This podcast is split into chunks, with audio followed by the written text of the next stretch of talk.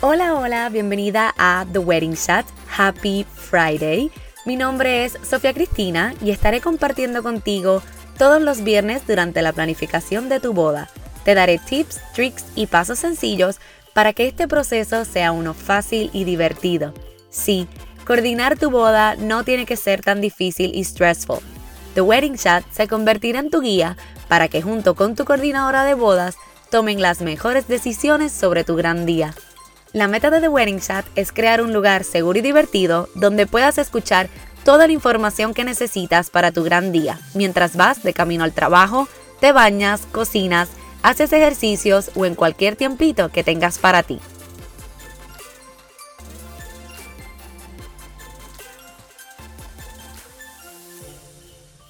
Hola, hola, bienvenida a The Wedding Chat Season número 2, episodio 15. Hoy es el último episodio del Season 2 porque comenzamos la temporada fuerte de bodas y pues realmente tengo que dedicarle todo el tiempo a nuestros clientes y nuestras próximas bodas durante el verano. Pero este no es el final, así que no te preocupes que vamos a tener más de The Wedding Chat y el season número 3 comienza el viernes 6 de agosto. Así que no te lo puedes perder. Si todavía no te has suscrito a nuestro mailing list, pasa por las notas del episodio para que lo hagas y así te enteres de todo lo que va a estar pasando en el Season 3 y tengas el reminder de cuándo es que vamos a empezar. Pero hoy nos vamos a despedir con un episodio realmente dirigido a ti y a tus preguntas durante este proceso de coordinación. Hemos hablado de distintos temas durante el proceso y realmente se supone que ya estés bastante clara en cómo hacer este proceso un poco más llevadero, pero yo sé que siempre hay preguntas que surgen durante el proceso, así que hoy te las voy a contestar todas. Gracias a los que me escribieron por Instagram en los stories y me hicieron todas las preguntas que tenían, de verdad que las quiero muchísimo. Gracias, gracias por contestar. Así que vamos a empezar.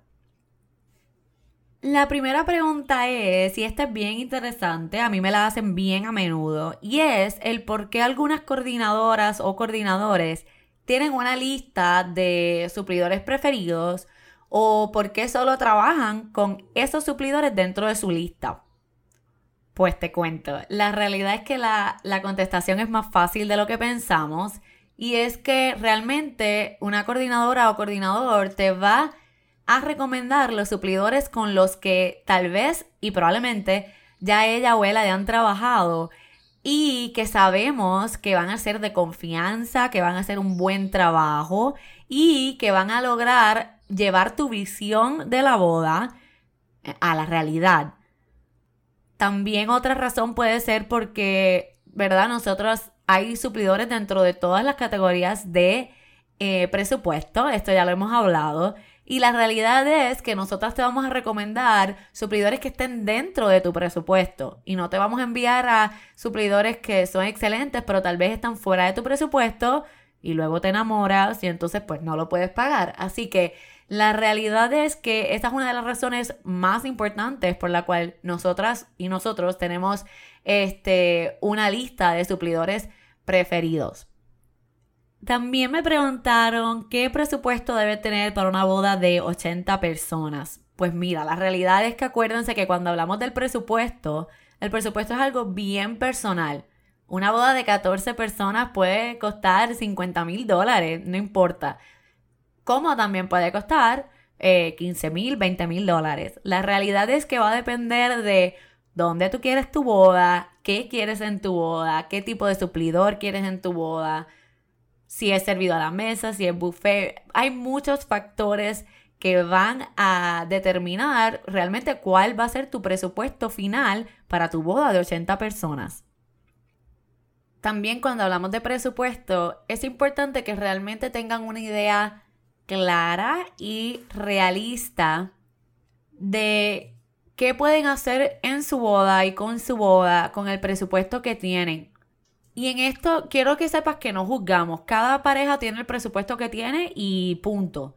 La realidad es que lo que queremos es que tengan en mente, por ejemplo, con esto nos referimos a que si tu presupuesto es de 10 mil dólares nada más y con eso tienes que cubrir todos los suplidores y todo lo que necesitas para tu boda, pues la realidad es que probablemente no puedas hacer tu boda en un hotel con 100 invitados cuando el mínimo de consumo de un hotel en un día de semana es 10 mil dólares. Con esto lo que quiero es que estén bien conscientes de que hay distintos tipos de presupuesto y volvemos, no juzgamos, cada cual tiene su presupuesto y se respeta.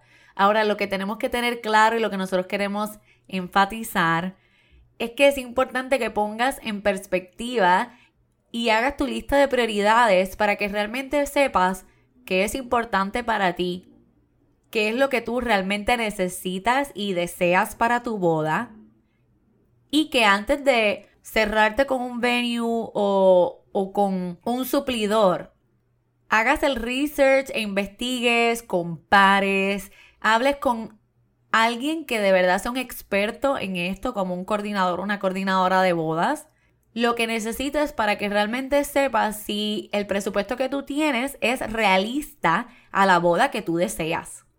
Nosotros casi siempre dividimos los tipos de presupuesto entre presupuesto limitado, ¿verdad? Presupuesto mediano, presupuesto alto, bien alto. Y la realidad es que todo va a depender de, de esos factores que ya hemos hablado en el episodio de presupuesto y de cómo sacar tu presupuesto y qué necesitas saber para entender cuál es el presupuesto y si eso de verdad es lo que tú quieres, deseas y puedes pagar. También me preguntaron que si pueden sacar a alguien de su séquito que tal vez pues ya no está con la mejor, ¿verdad? Con las mejores vibras eh, durante el proceso de coordinación de tu boda y cómo hacerlo de tener que hacerlo. Pues mira, la realidad es que por lo menos eso es un tema un poco más delicado. Eh, yo siempre recomiendo que si ya, ¿verdad? Se le dijo que esa persona va a ser parte de tu séquito, pues la realidad es que sería de mal gusto sacarlo a último momento, especialmente si ya tiene planificado comprar el traje que tú le enviaste, ya ha estado compartiendo con el resto de, las personas del séquito, eh, ha estado durante el proceso de una manera u otra. La mejor solución que yo te puedo decir es que cambies sus roles como parte del séquito. Por ejemplo, si originalmente tú tenías pensado que esa chica fuese tu madrina de la boda o tu dama de honor, pues tal vez ya no la quieres en esa posición y bien cordial y bien sweet, pues yo te recomiendo que la, como quien dice, la cambies de rol y la pongas entonces como una dama que no tenga eh, las mismas tareas, obviamente, que, tiene una dama de honor. Y así, pues realmente te, te elimina malos entendidos, te elimina, ¿verdad?, drama que uno no quiere durante el proceso de su boda. Así que esa es mi recomendación. No lo saques, simplemente cambia sus roles dentro del proceso de coordinación de tu boda. Otra de las preguntas que me hicieron es por qué el famoso código de vestimenta es tan importante y por qué estamos machacando tanto el código de vestimenta de una boda. Pues mira, te cuento, la realidad es que probablemente te ha pasado que en alguna boda que has ido, el código de vestimenta era formal y de momento ves a alguien con pantalones cortos o con un traje bien cortito. Y pues la realidad es que no luce bien. Más que nada por la, ¿verdad? La estética de, cómo se ve el evento. Es porque realmente es una manera de los novios dejarte saber cómo ellos quieren que se vea el día de ese evento. Y si es un evento formal, definitivamente ver a alguien en pantalones cortos, como si fuese para la playa, no es, no es lo adecuado. Así que por eso es que es importante porque es como una pequeña instrucción para que ese día termine viéndose como eh, los novios decidieron que se viera. Esta va dirigida al momento en que estamos pasando y es sobre la pandemia. Y tengo como, y tengo como tres sobre esa. Y es que, ¿cuál es la diferencia la más grande entre boda de pandemia y boda fuera de pandemia? Pues mira, yo te puedo hablar por nuestra experiencia aquí en Puerto Rico y lo que hemos vivido, ¿verdad? Eh, no puedo hablar de otros estados, otros países, porque cada país y cada estado tiene su, su protocolo y tiene sus restricciones. Nosotros aquí en Puerto Rico tenemos restricción de que eh, hemos estado a un 50% o a un 30% de capacidad del venue, que todos los invitados tienen que tener mascarilla en todo momento, excepto cuando están sentados en su mesa para comer, que hemos tenido que eliminar los buffets y entonces hacer servido a la mesa para evitar el, el estar en contacto con, con tantas personas.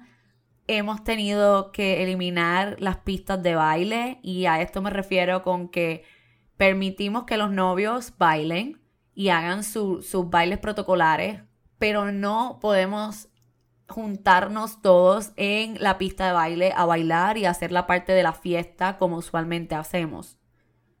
Así que para esos que me preguntan si se puede bailar, no, no se puede bailar. Esa es la realidad. Ahora mismo no se puede bailar.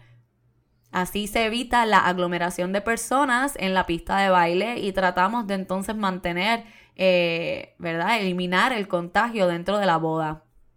Dentro de esa también está la pregunta de que como si ahora son menos invitados eh, en las bodas, si la coordinadora cobra menos. Pues la realidad es que no.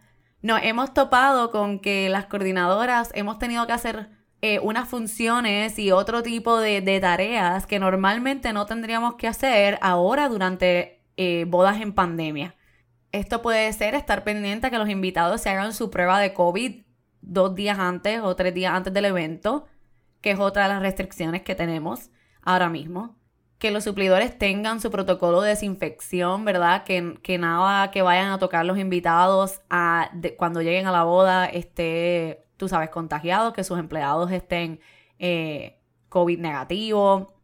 Tenemos que nosotros también hacernos las pruebas de COVID. Así que realmente hemos tenido que hacer más tareas, tal vez tener que mover bodas, eh, una, dos, hasta tres veces y la realidad es que hemos tenido que hacer unas tareas y, más cosas de lo que normalmente hacíamos. Así que de la lista larga de cosas que nosotros ya normalmente hacemos para una boda, hemos tenido que añadirle varias más y pues entonces la realidad es que, que no, ¿verdad? Lo justo es que cada, cada, coordinador o coordinadora va a cobrar lo que entienda que es necesario según todo lo que tenga que hacer y sus tareas pertinentes hacia tu boda. Y otra de las preguntas también con el tema de pandemia es que si estoy vacunado tengo que usar mi mascarilla.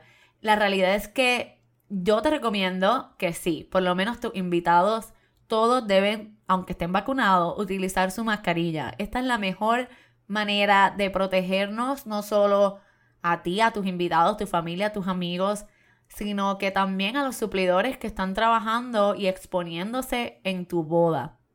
Así que aunque estés vacunado o no, te recomendamos que por favor utilices la mascarilla. Y otra de las preguntas que no tiene nada que ver con pandemia, así que salimos del tema ahora, es que, ¿qué es un maestro o maestra de ceremonia? Un maestro de ceremonias es usualmente un profesional de la comunicación de emociones y sentimientos que, como te dije, dirige o conduce la ceremonia siguiendo un guion previamente establecido.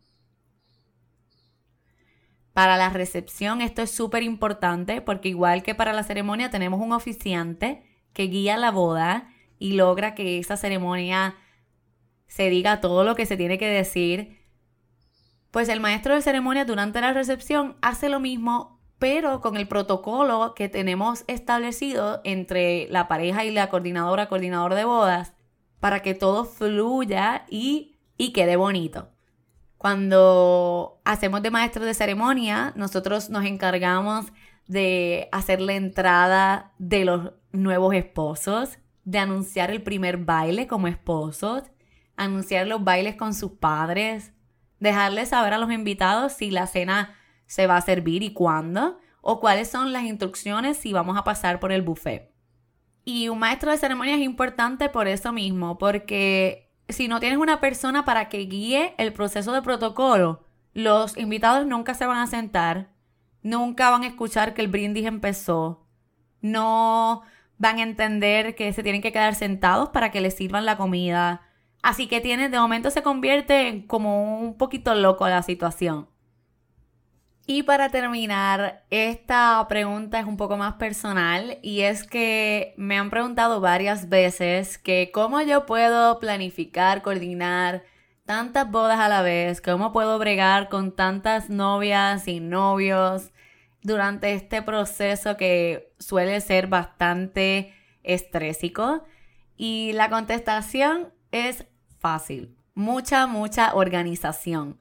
La realidad es que si ustedes ven la cantidad de libretas, carpetas, plataformas que yo utilizo para mantenerme organizada y mantener todo lo que necesito saber de tu boda, dirías, wow, no puedo con tantos documentos y con tantos files y con tantos...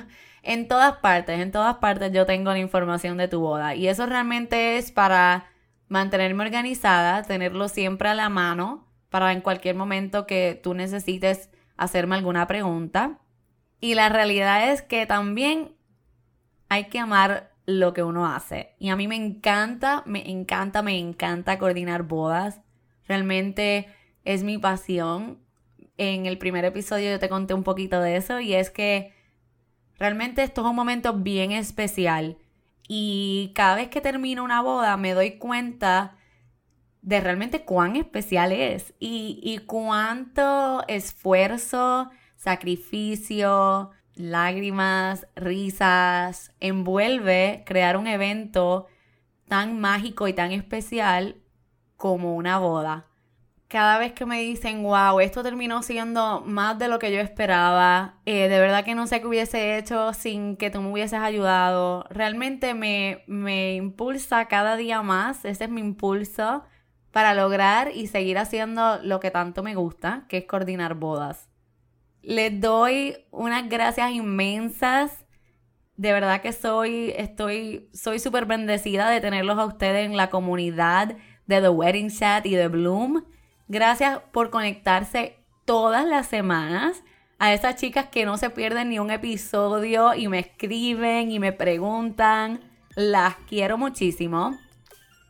Ya saben que este no es el final. Nos volvemos a conectar con ustedes el 6 de agosto para más viernes de cafecito o copita de vino o, de espumoso y seguir compartiendo con ustedes todo este proceso de coordinar tu boda. Te invito a que te mantengas conectada conmigo durante esta pausa para que veas los eventos que vamos a estar realizando durante estos próximos meses para que me hagas cualquier pregunta que tengas. Y si simplemente lo que quieres es hablar, desahogarte o saber de mí, en confianza sabes que puedes escribirnos por Instagram o Facebook, que nos consigues como bloompr.events, o nos puedes escribir por email a podcast.bloomprevents.com.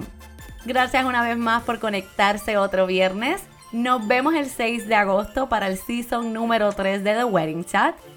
Hasta la próxima, un beso y abrazo. Sophie.